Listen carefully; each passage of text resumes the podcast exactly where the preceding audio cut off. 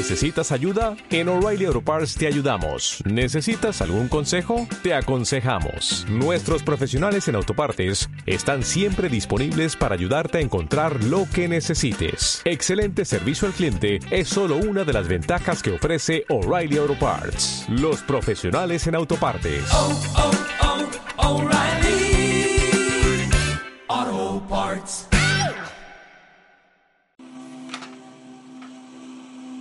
No había en aquel pueblo un oficio peor conceptuado y peor pagado que el del portero del prostíbulo.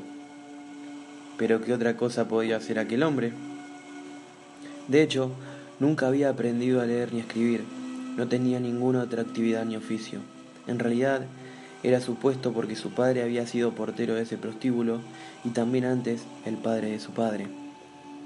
Durante décadas el prostíbulo se pasaba de padres a hijos y la portería también se pasaba de padres a hijos.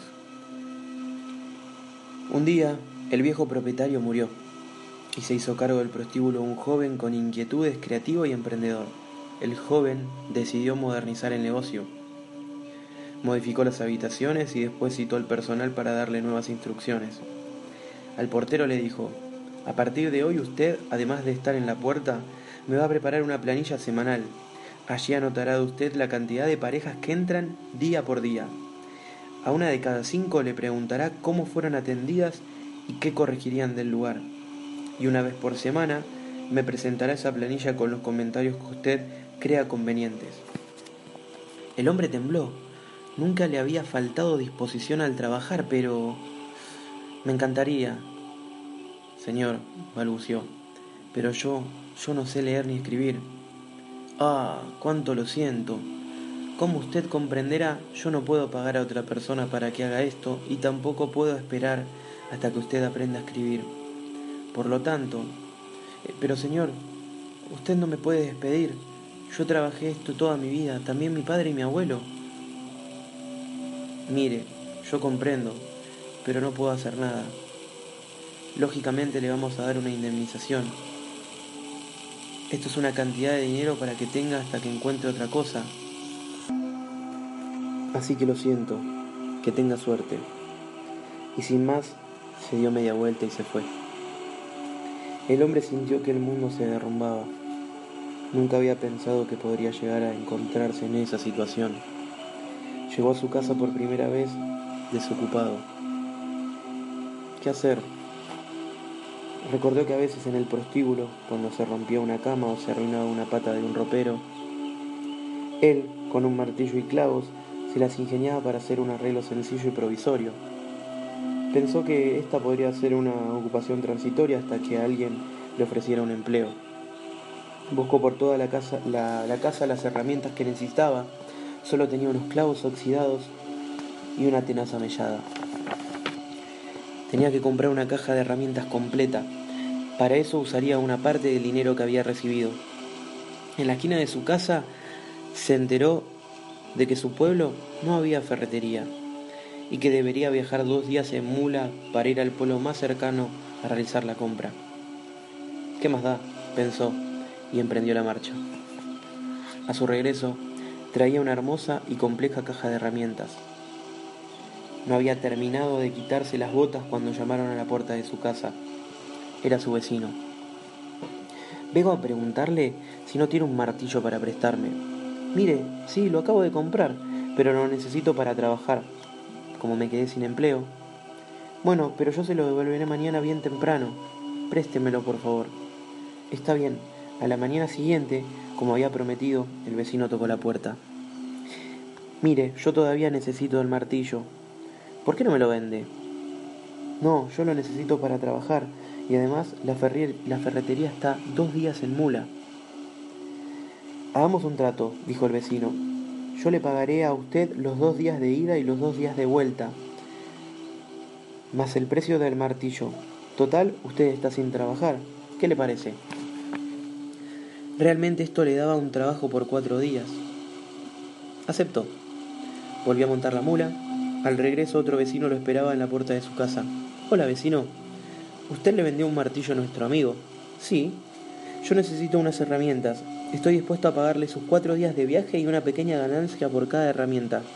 Usted sabe, no todos disponemos de cuatro días para hacer nuestras compras.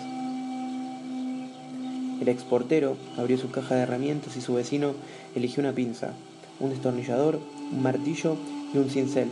Le pagó y se fue. ¿No todos disponemos de cuatro días para hacer compras? recordaba. Si esto era cierto, mucha gente podría necesitar que él viajara a traer herramientas. En el siguiente viaje decidió que arriesgaría un poco del dinero de la indemnización trayendo más herramientas que las que había vendido. De paso, podría ahorrar algunos tiempos en viajes. La voz empezó a correrse y muchos quisieron evitarse el viaje. Una vez por semana, el ahora corredor de herramientas viajaba y compraba lo que necesitaban sus clientes. Pronto entendió que si pudiera encontrar un lugar donde almacenar las herramientas, podría ahorrar más viajes y ganar más dinero. Alquiló un galpón, luego le hizo una entrada más cómoda y algunas semanas después como una vidriera. El galpón se transformó en la primera ferretería del pueblo. Todos estaban contentos y compraban en su negocio. Ya no viajaba, de la ferretería del pueblo vecino le enviaban sus pedidos. Él era un buen cliente. Con el tiempo todos los compradores de los pueblos pequeños más lejanos preferían comprar en su ferretería y ganar dos días de marcha. Un día se le ocurrió que su amigo, el tornero, podría fabricar para él las cabezas de los martillos. Y luego, ¿por qué no las tenazas y las pinzas? Y los cinceles. Y luego fueron los clavos y los tornillos. Para no hacer muy largo el cuento, sucedió que en diez años aquel hombre se transformó con honestidad y trabajo en un millonario fabricante de herramientas, el empresario más poderoso de la región. Tan poderoso era que un año más para la fecha de comienzo de las clases, decidió donar a su pueblo una escuela. Allí se enseñarían, además de lectoescritura, las artes y los oficios más, más prácticos de la época. El intendente y el alcalde organizaron una gran fiesta de inauguración de la escuela y una importante cena de agasajo para su fundador. A los postres, el alcalde le entregó las llaves de la ciudad y el intendente lo abrazó y le dijo, es un gran orgullo y gratitud que le pedimos nosotros nos conceda el honor de poner su firma en la primera hoja del libro de actas de la nueva escuela. El honor sería para mí, dijo el hombre. Creo que nada me gustaría más que firmar allí, pero yo no sé leer ni escribir. Yo soy analfabeto. Usted, dijo el intendente, que no alcanzaba a creerlo. ¿Usted no sabe leer ni escribir? ¿Usted construyó un imperio industrial sin saber leer ni escribir? Estoy asombrado.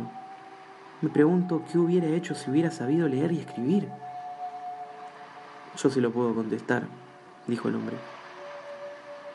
Si yo hubiera sabido leer y escribir, sería portero del prostíbulo.